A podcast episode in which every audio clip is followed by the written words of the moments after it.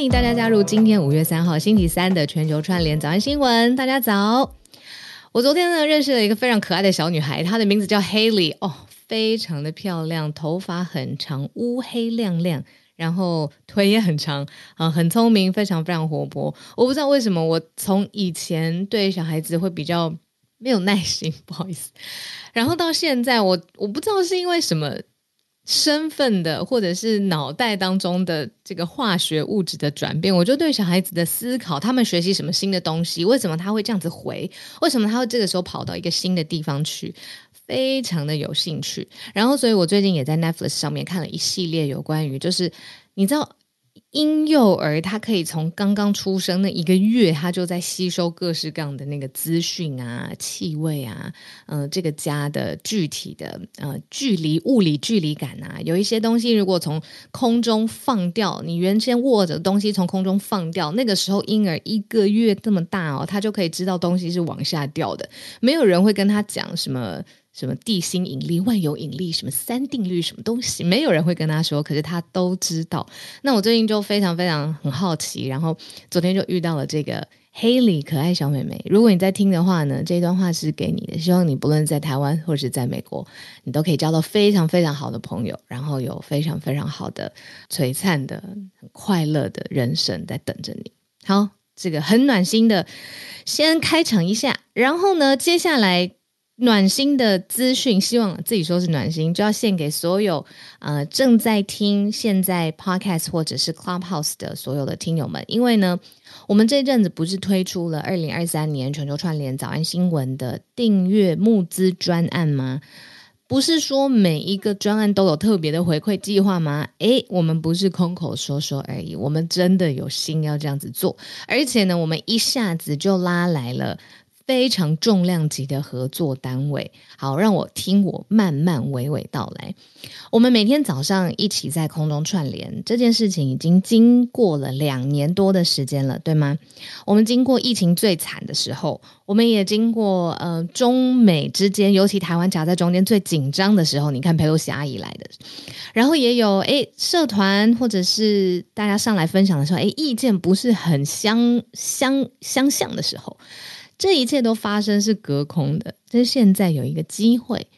大家可以看我们怎么在 live podcast 做一个 live podcast 现场给你看，而且呢，我们发生的地方是在当代。这一次当代里面有一个非常特别的叶一博的展览，我们现在要来跟大家好好来介绍一下。今年呢，呃。夜台北国际艺术博览会，简称夜艺博，是一个只在夜晚开放的黑色艺术博览会。总共有四天的时间，在松山文创园区一号的仓库。里面有什么东西呢？我跟大家很快的介绍一下。有一些国际的艺术展，非常非常新锐的、前卫的、新创意的、呃多元视角的这些艺术家，有 live 的表演，还有艺术快闪店、艺术不眠夜。它是一个。一整个晚上要你透过翻转，把夜晚的能量，然后带到最高，但是把这个注意力放在艺术这件事情上面，叫夜台北国际艺术博览会，简称夜艺博。好，那为什么我们特别要在这里讲呢？因为五月十二号星期五晚上十点钟，我们要做一个全球串联晚安新闻。而且我们要在现场做给你看，每天早上八点钟，我们跟大家说大家早安，然后希望大家出门那顺利等等的。那一天晚上呢，我们有一个特别的安排，我们不只做 live podcast，我们也要用比较晚上的痛调，让大家现场可以看到我跟浩尔是怎么样在一个小时当中，有的时候用眼神，有的时候一个呼吸，有的时候一个嗯，其实做了很多很多的。讯息在里面，那我们要 live interview，也要访谈，就是串起这个叶一博把他做好的这个总监艺术家周世雄先生，然后也会串联全球的艺术时事。好，那当然，我刚刚说这是一个回馈的项目，我们特别要开放一百张票，把这一百张票呢送给现在已经是我们 Premium 的听友，谢谢你们在我们嗯、呃、怎么说四天四五天的这个宣传期以来，已经手刀加入了。我们刚才有说，就是这些 Premium 的听友们呢，大家都可以好好的来享受一下。那我们当然前一百位会有呃数量的统计，那在我们现在公布这个。回馈的当下，我们的制作人呢已经在社团当中贴出了一个表单。这个表单当中呢，就是会让大家说，诶，到底谁有兴趣？然后它里面的呃时间，然后地点，当然会再提醒大家一下。所以呢，如果想跟全球串联早安新闻的听友一起看看我跟浩尔在现场，时间点是五月十二号星期五晚上十点钟，我们要推出一个全球串联新闻。晚安的版本，好啦，从早到晚，希望那一天大家不会觉得我们很烦啊 哈哈。但是呢，呃，艺术一直是我跟浩尔共同的一个语言，不论是从音乐啊，或是电影的作品啊，我们每次聊都会有很多的共鸣。但这一次，我们先卖个关子，在视觉上面，我们会有更多的突破跟讨论，所以大家可以特别来注意一下 Premium 上面的资讯。好，那如果大家听到现在还不知道到底 Premium 是什么意思呢？在房间的置顶，还有现在，如果你是透过 Podcast 收听的话呢，置顶的这一个连接，就是我们现在开跑的二零二三年订阅募资专案，里面有分三个不同的层次，看看你哪一个 feel comfortable，然后支持我们订阅下来，让我们早安新闻的团队可以越长越精实，更有效率的做到更多的事情。例如说，这一次我们跟叶一博一起做的这个 Live Podcast，就是献给支持我们的你。好啦，开放一百个朋友哦，希望大家可以手刀赶快加入，然后看看现场跟浩尔会以什么样的装扮。最后花一点点的时间再讲说这个叶一博，我真的是觉得这个 concept so brilliant。怎么说呢？就是晚上的这个时间特别的迷惑，但是你如果把这个夜晚当成一个日常的话呢，你就会觉得啊，不过就这样嘛。但是如果把它放在艺术的脉络里面，大家会觉得超酷。好啦。今天的闲聊就到这边告一段落了。有兴趣的可以赶快点现在在房间的顶端的连接，或是 Podcast 资讯栏，加入二零二三年订阅全球串联早安新闻的募资专案。我们真的很需要大家的支持，因为我们这几天紧盯着数字，嗯，有一点点小小的灰心，哦，有一点点小小的灰心，因为数字不像是去年那个时候，嗯，我们沟通的比较急迫嘛。如果大家有印象的话。那我们今年也是在想说微调，不要让大家有压迫感，然后可是这个数字就没有那么好看的时候，我们还在找平衡。那，希望当然这不是就是一个压力，就是在没有任何压力的情况之下，希望大家订阅。呃，支持全球串联早安新闻。好了，呃，今天重点是四题的盘点哦，一样有非常重磅的消息，然后有三则轻重不一，但是都跟美国有关。但是第一题，我们今天特别选择出来的是南苏丹政府。我们之前有说这个苏丹政府内乱，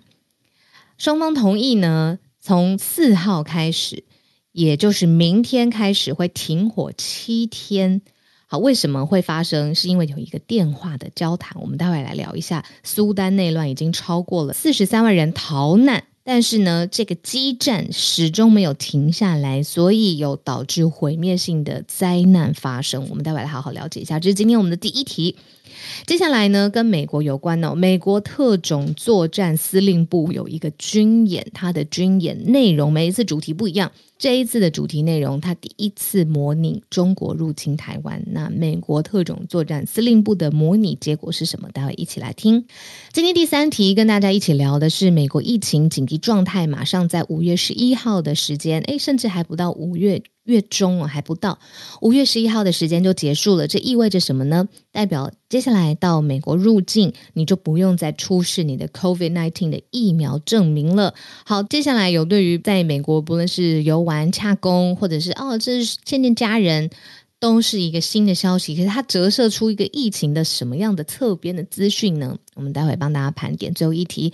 还记得呃，Charlene 上来曾经跟我们一起分享过，因为他在嗯好莱坞报道非常非常长的时间，他跟我们分享过一个好莱坞创作里面最重要的灵魂，就是好莱坞的编剧这个职业呢。一罢工，他们想要讨论的事情是薪资，希望有更好的福利，然后更好的谈判的结果。但是结果现在破裂了。如果他们罢工，比如说大幅度的，大家都不写了，写笑话的人不写了，写电影的人不写了，写影集的人不写了，我们试想一下，这个影视产业会变成什么样子？好，我们今天第一题呢，我们要说的是，其实苏丹内乱呢，之前我们已经帮大家盘整过了。那这是联合国出示的统计资讯，有四十三万人在境内流离失所。呃，里面呢有十万人是逃到其他国家的。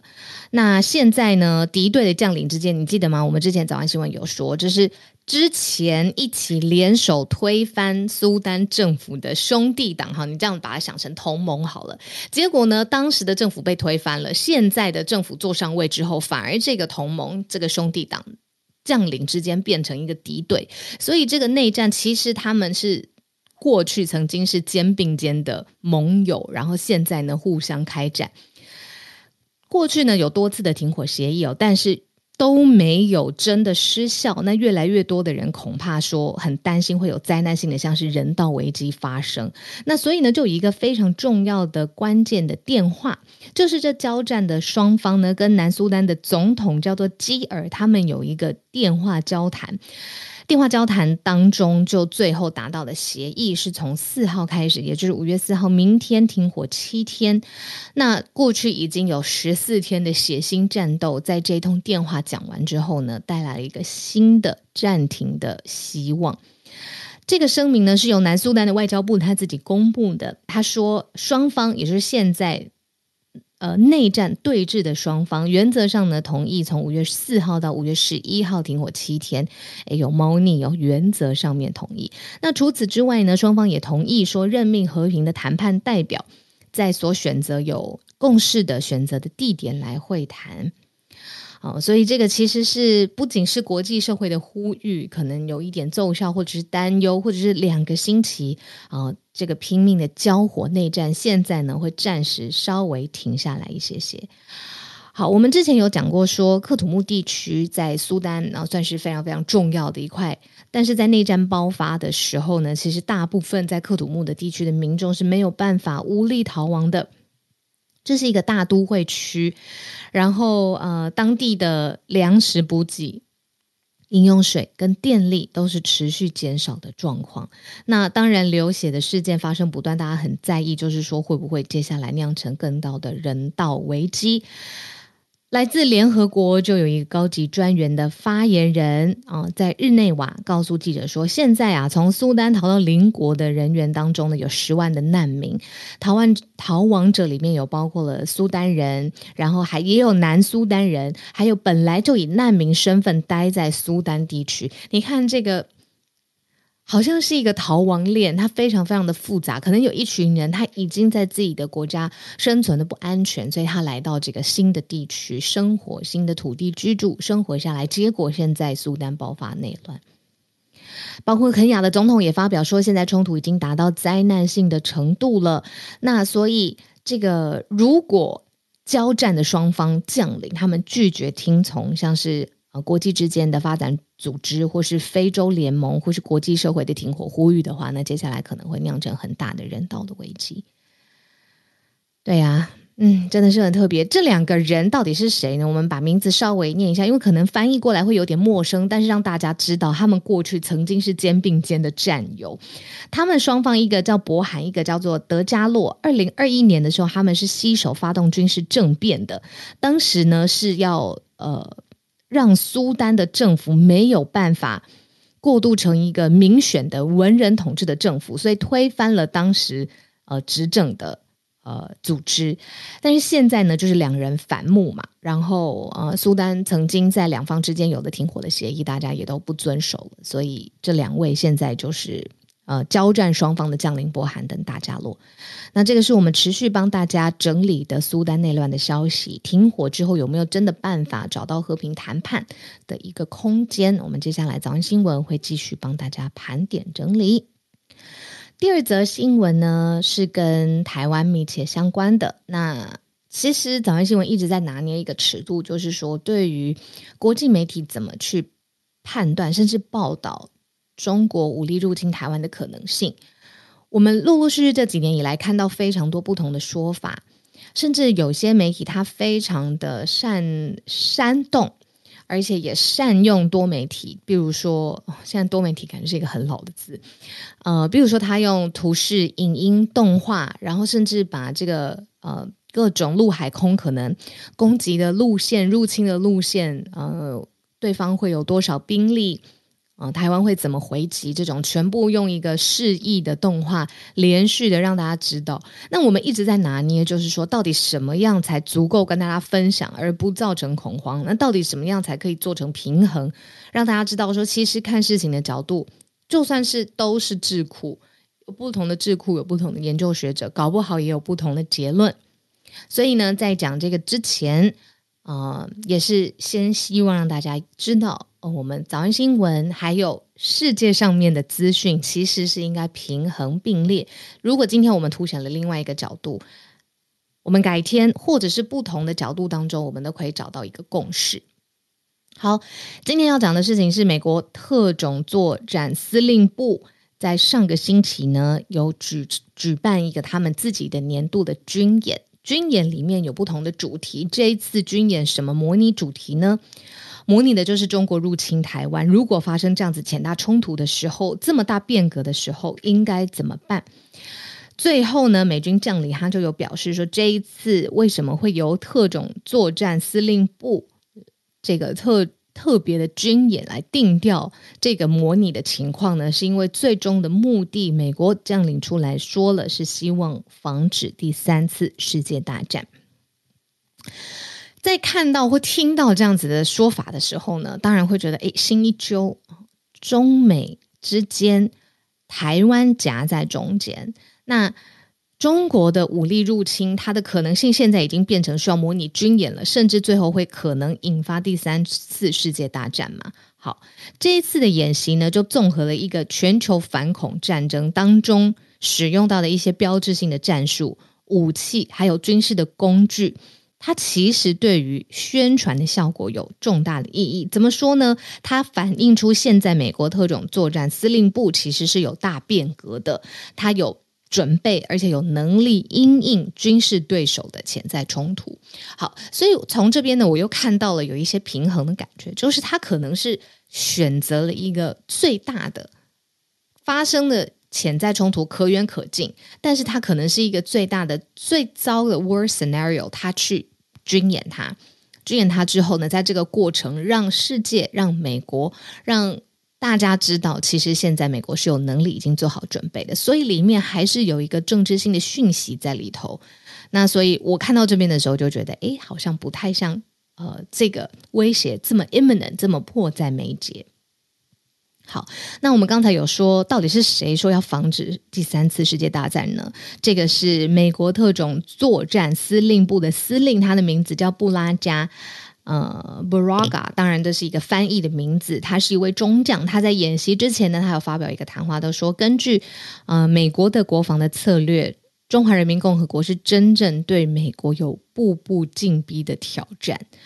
所以这个可能他也折射出来说，他其实真正的想要展示的、准备好的方向，确定的是要让中国知道美国准备好了。哦，所以在一系列的各种的不同的情境当中，美国这一次的军演虽然跟台湾扣上了紧紧的连结，可是我看起来是觉得不用那么一下子就发生了紧绷，非常非常紧张，跳到哦第三次世界大战要发生的这个方向上。好，那有一个媒体捕捉到了侧边啦，就是说美国特种作战司令部在演习的期间呢、一直把这个。中共讲成敌方，敌方就是现在没有任何 combat 存在嘛，对不对？可能隐形的有，可是呢，他现在已经不称呼人呃中共或者是解放军，就直接说是敌方。在每一次的发表谈话当中。那你还记得吗？每一次早安新闻上来都很多很多的专家学者嘛，呃，尤其是政治的外交领域的专家都会说，现在美国共和民主两党显见的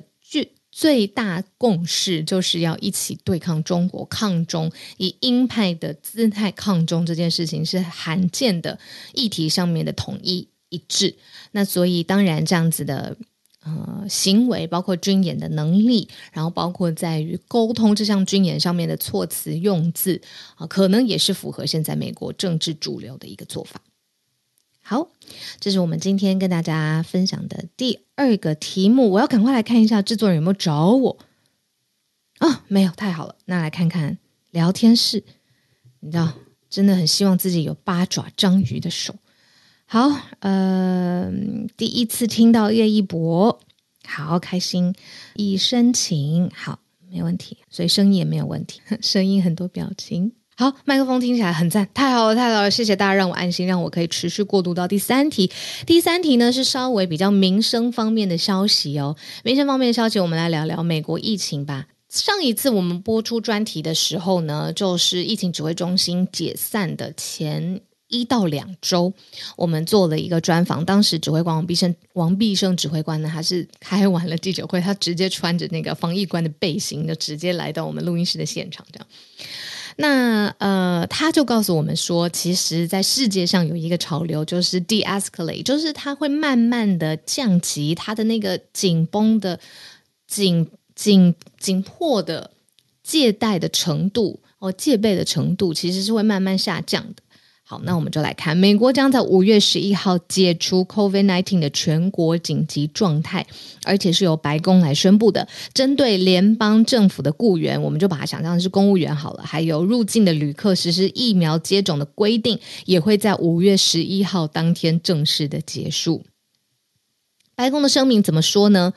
呃，包括了像是联邦的承包商、国际航班、COVID-19 的疫苗要求，还有呃所有的公共紧急卫生的状态，全部都会在同一天解除。白话文翻译就是说，呃，到时候入境美国，不论是你是雇员也好，工作也好，游客也好，不用再出示你的疫苗证明了。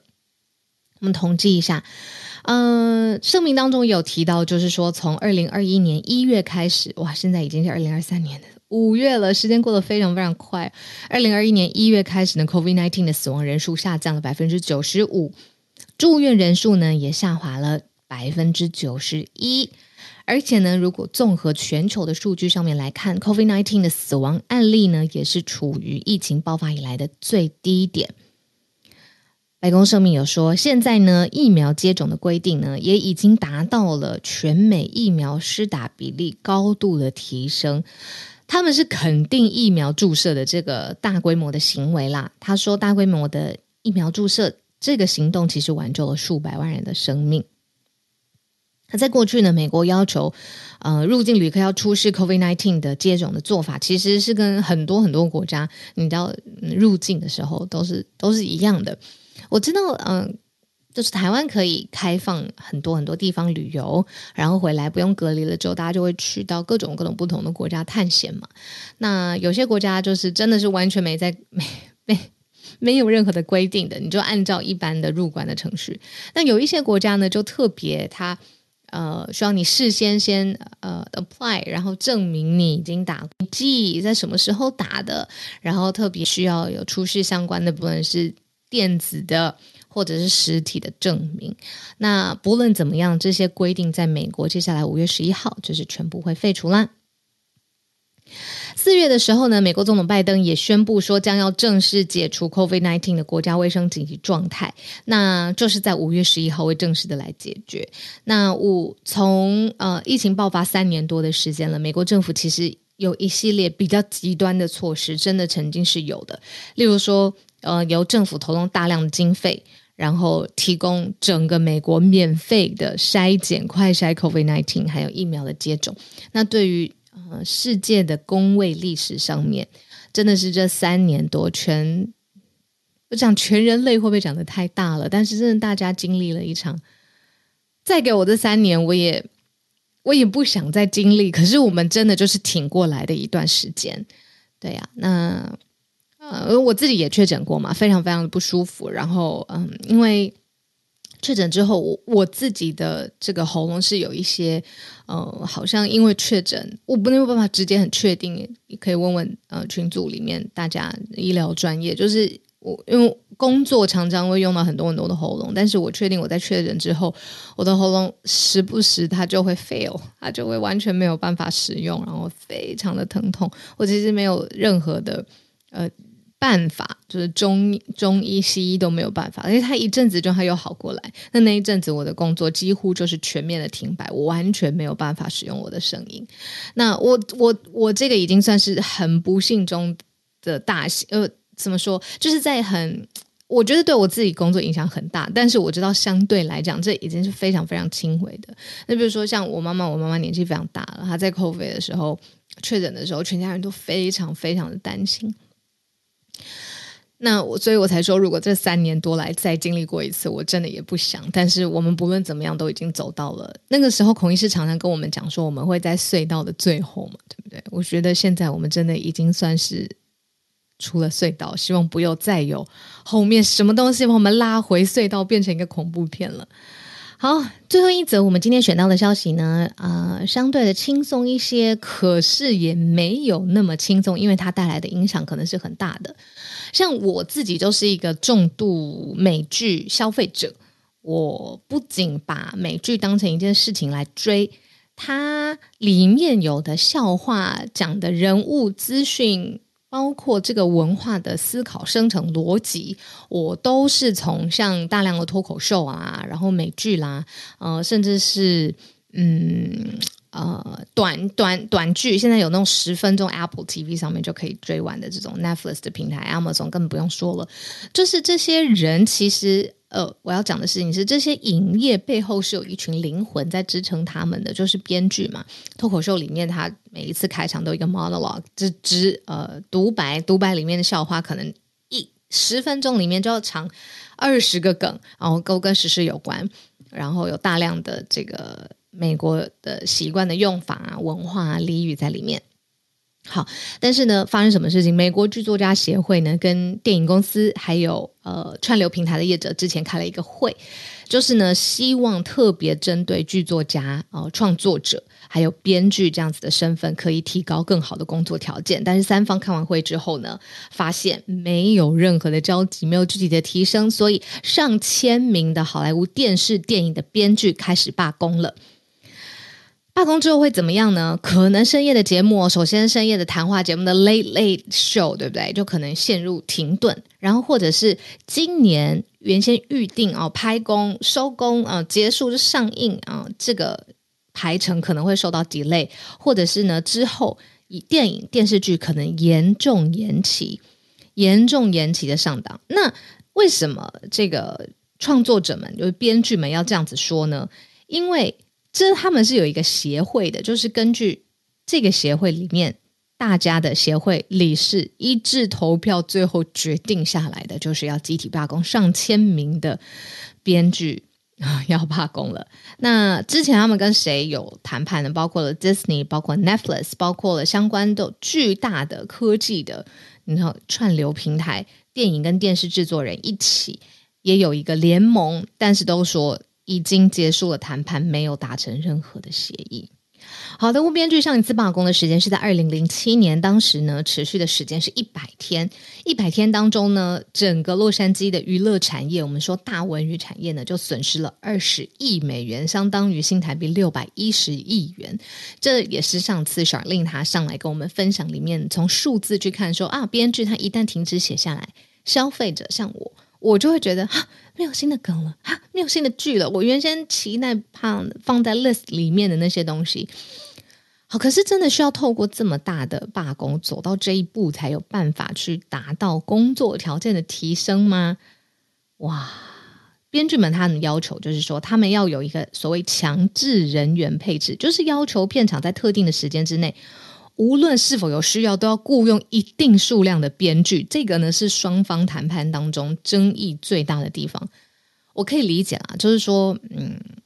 你想想看，我不知道这样譬喻恰不恰当，大家陪着我思考看看。一间嗯、呃、经营的餐厅，或者是服务型的，好，就以餐厅来做譬喻好了。他希望人多的时候，很多很多，比如说外来的观光客啊、游客啊，好，甚至大量的人潮涌进的时候，我们就多雇佣一些提供餐厅服务的人。那如果今天呢，只有诶小猫两三只，那我就不要有这么多常备性的雇员在这个餐厅提供服务。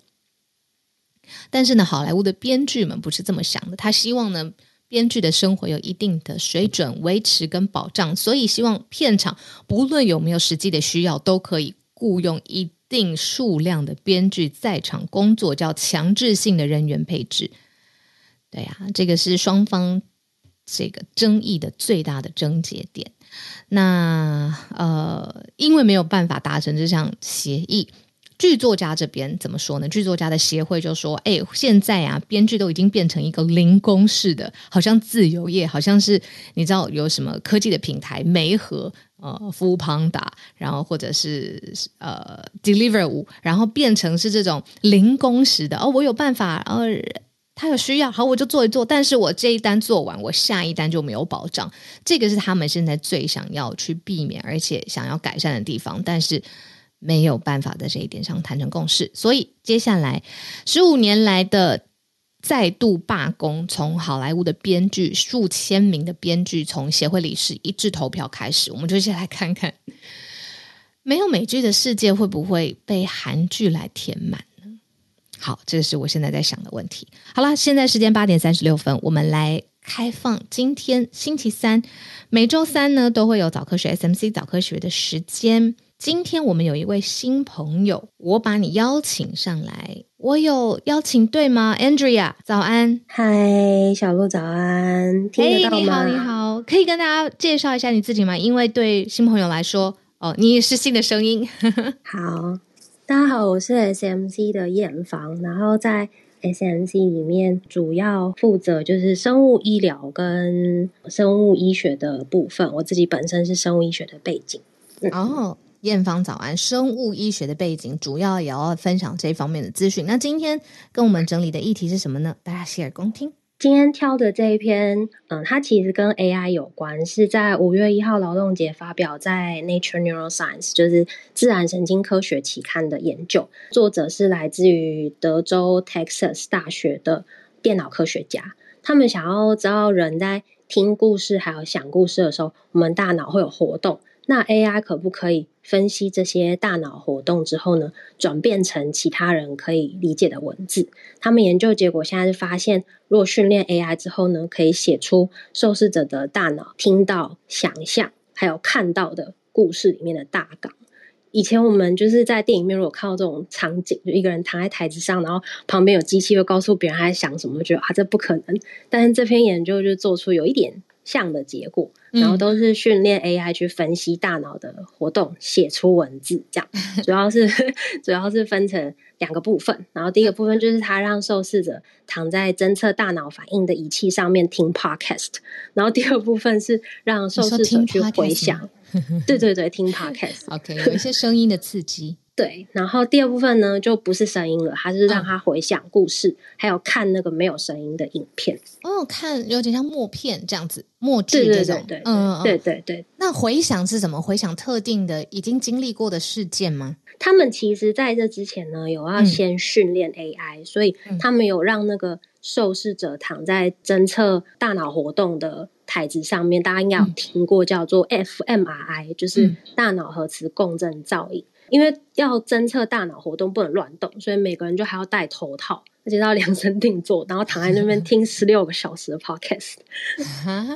我自己都没办法。然后呢？对，然后这十六小时 podcast 里面呢，其实是有故事的。然后这个故事每一个大概五到十五分钟。然后这个训练就是，他会先让 AI 去记住说，哦，受试者在听故事的时候脑部活动是什么，然后每个故事听十次，所以这个脑部活动的记录对 AI 来说是一个很大的资料库，然后他就可以预测说，哦，哪些字词它会引起这个受试者大脑怎么样子的反应，所以他就两边可以去对照，然后就知道说。哦，下一次受试者听新的故事的时候呢，嗯、就可以让 AI 去用大脑的活动推测，他听到或者是他想到的是哪几个词，有没有跟故事内容是符合的。嗯嗯嗯嗯嗯，听十次啊，我听十次，到最后我的大脑应该已经没有反应了吧？我就睡着了。同一个东西听十次，我知道要有资料组嘛，要去对照它到底这样子的反应是不是一致。对，听十次，十六个小时。那为什么今天想跟我们分享这个？呃，因为第一个是我觉得这个研究很酷，是它听起来就是很像科幻小说的情节。嗯，以前其实虽然有类似的研究，但是现在因为有 ChatGPT，就是这种很大量的生成文字还有侦测文字的 AI 工具出现，所以让这样子的研究可以加速，或是有可能有进展这样子。那你觉得它实际应用在呃未来是想要把它应用成一个什么样的？的用途呢？要不然为什么要特别做这样子的？嗯、呃，我那时候看到的时候觉得很有趣的是，我想到的是未来啦，未来很有可能，如果这个技术成熟的话呢，是可以帮助一些有意识但是没有办法自己讲话的人，比如说中风或者是有渐冻症的的病患，像是霍金，对，就是物理学家史蒂芬霍金，不知道大家有没有听过？嗯，就是如果他现在生在当代的话，可能就有技术去可以把他心智当中的活动可以展现出来。对，不过这个研究他做，就是他除了去让 AI 去读，哦，你在听 Podcast 之后脑袋活动。然后把它写出文字之外，嗯、他还要确定说，那我 AI 写的这个文字，别人看得懂吗？就是如果没有听过这个故事的人，真的看得懂吗？所以他就有去找其他另外一百位的受制者，然后请他们看那个 AI 写出来的文字，然后让这些人做阅读测验，然后发现说，哎、嗯，这些人做阅读测验呢，至少十六题可以答对个九题，所以表示至少他们可以理解这个故事一半以上，表示 AI 写的东西的确是。呃，符合那个故事的内容的这样子，嗯，非常酷。可是艳芳，我想追问一个问题，就是我脑袋中的想法可能同时有随便想要十个，但是因为这个社会化的规定，我只会有一个我是想要去表达出来去沟通的，剩下九个想法我可能。他有些很暗黑，有些不是那么善良，有些不是那么的适当和得体。那这样子的技术，他有办法去筛漏出，诶，什么才是这个人他觉得可以好好表达的嘛？因为我有的时候，我脑中冒出来的想法，我会觉得并不是我百分之百能够控制的，但是我只能在最后一个，比如说我在跟人互相交流的时候，我就控制说什么是我传递出来的。那这个工具或这一套的科学技术，它万一把一个人所有的脑袋里面的想法都讲出来了，怎么办？现在是还不用担心这个，因为其实作者他们自己在发这个研究的时候，有被问这个问题，就大家都担心说，哎呀，我们就是会不会要需要担心想法都被 AI 就是偷偷的解读了这样子？然后他就说，作者是有说，目前是不不会，因为他们做这样子的研究，首先是针对特定的那几个，要先在仪器上面。躺十六个小时接受训练的那几个受试者要先训练过，然后训练之后 AI 才会知道说，哦，这个人他特定在呃看到什么样子的故事，听到什么样故事的时候，呃，脑袋里面的活动是长怎么样，所以它是其实是有针对特定的。每一个人的，而不是就是我们随便任何一个人没有跟 AI 一起训练，然后躺在仪器上面，嗯、他就可以读，其实不行，因为 对对，做的前面的摩擦力启动摩擦力是很大的，这样。对对对，就我们刚刚说的，光是要做这个实验，其实就蛮累的，光是躺在上面做实验，然后他躺进去之后要产生影像，然后再给 AI 分析，分析之后才产生结果，它不是及时的，嗯嗯嗯、所以它时间非常非常久。嗯，理解。嗯，然后它还有一个很有趣的。测验是，那我们如果让那个受试者就是在被 AI 解读想法的时候做一些别的事情的话，AI 会不会就很混乱？然后发现的确会，因为他们就是让。受试者听故事的时候，教他们做算术，还有帮动物命名啊，嗯、想象一些别的东西，就发现就干扰那个 AI 去解读大脑的活动。所以那个作者说，就大家都不用还不用担心这件事情。哦，理解。哇，叶芳，我觉得你今天分享的这一题，我觉得超级酷，很像是我们之前就是在科幻电影当中会看到的新的技术，或者是对于你刚刚说呃渐冻人啦，或是类似像霍金这样子的人物，他们有这样子的替代解决方案。有跟外界开启沟通的一扇窗。从这个角度上面来看的话，这个突破是很有意义的。嗯嗯嗯嗯，谢谢大家。不过因为因为这是跟 AI 有关，所以对呃，如果大家对这种 AI 的这篇研究有其他的解读跟建议，都可以多多指教。嗯，好诶、欸，谢谢，也谢谢今天新朋友艳芳 SMC 的艳芳，特别跟生物医学相关的，从这个角度跟我们分享。对呀、啊，感谢感谢感谢，谢谢你今天上来。好，那现在时间八点四十六分，我们继续来邀请今天会跟我们想要一起分享的。那在呃邀请的同时，呃，我们也预告一下，我刚刚邀请了叶老师上来，然后也预告一下，在今天早安新闻结束之后，会有十五分钟的汉超讲堂哦，就是我们的。长期贡献内容，然后也非常非常支持我们的朱小汉他的时间，大家可以从他的历史上面的脉络来更理解现在当代线下发生的新闻。我觉得新闻跟历史总是互相参照的。好，那今天我先邀请到叶老师，老师早安，今天要跟我们分享什么消息？嗯，早，小鹿早。今天要跟大家分享的是意大利的一个新闻，就是。因为台湾现在也有很多的光电板，为了要所谓的绿色能源嘛，所以到处都有很多的光电板。那看到这个新闻是意大利，他们成功的在光电板下面呢种植一种叫做莒圆，它的英文叫 citron，它是一种柑橘属的植物。那莒圆的重要性是，它是犹太人庆典的重要植物。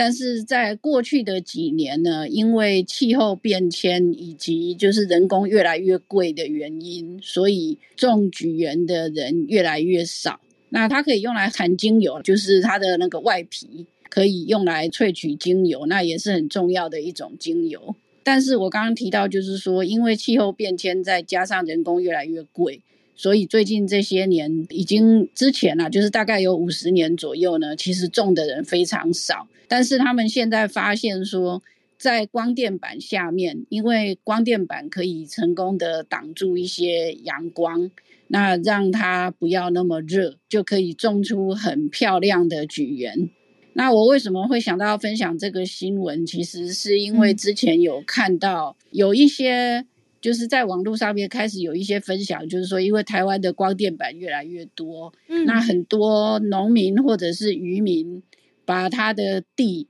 租给公司架光电板以后就不管它了，但是接下来这个野草就长起来，那野草会遮住光电板，就会造成说那个光电板发电的效率就下降，嗯，那当然就是说还要。花费人工去清理啦，等等啦，这些。那我在想说，如果台湾也可以，因为事实上这几年，像台湾因为气候变迁的关系，有一些像果树啦等等，也开始出现生长的问题。嗯，那如果可以借鉴这个意大利的例子的话，比方说把光电板架高一点啊，然后找到适合的植物种在下面的话呢，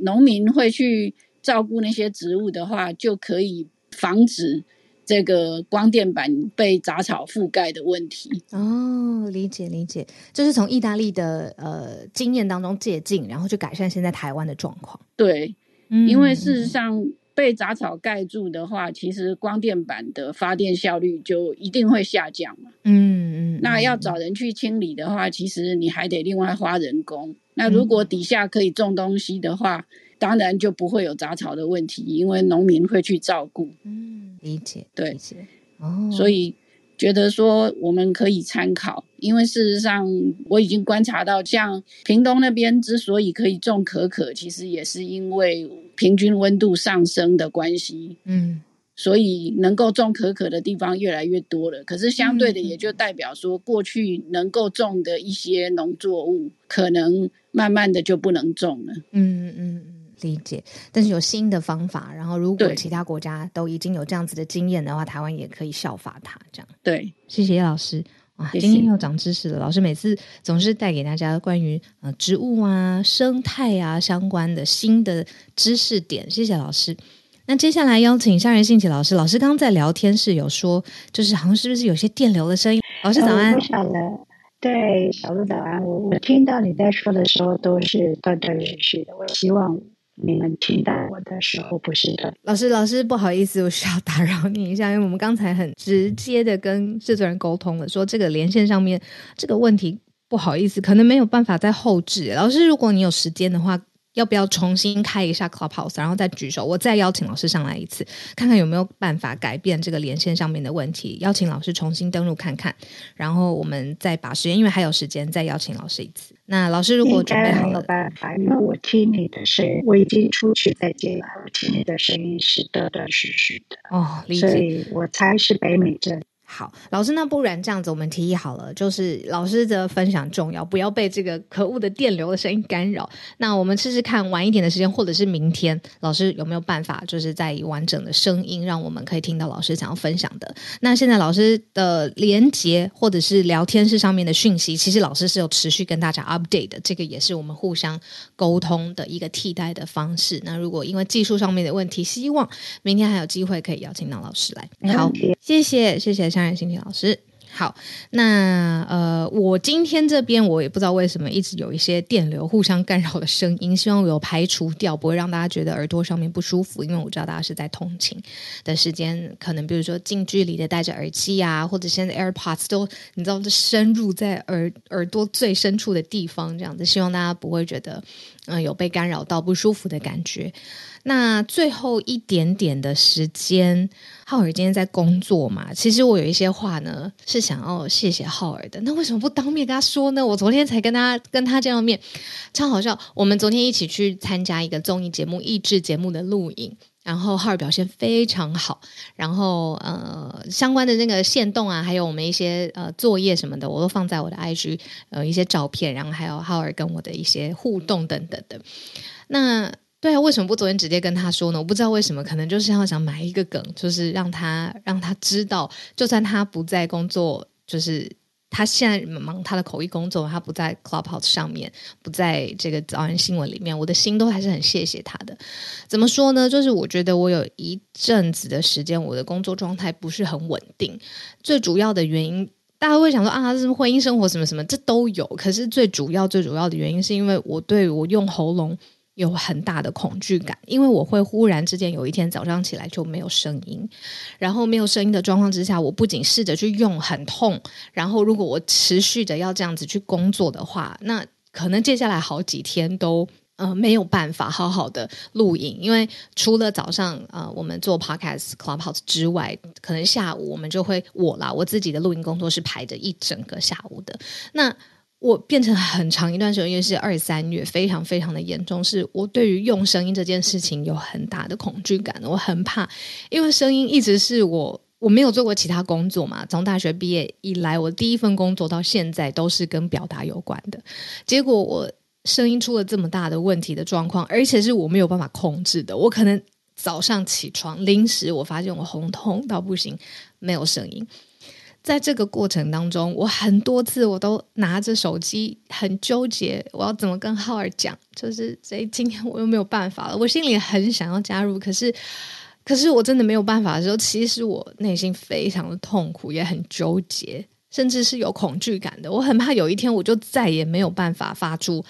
工作的声音，有工作的状态了，可是我很谢谢浩尔的地方是，就是我们这两年搭配的默契下来，他知道我会这样子的纠结，所以从他那边我感觉到的压力几乎是零。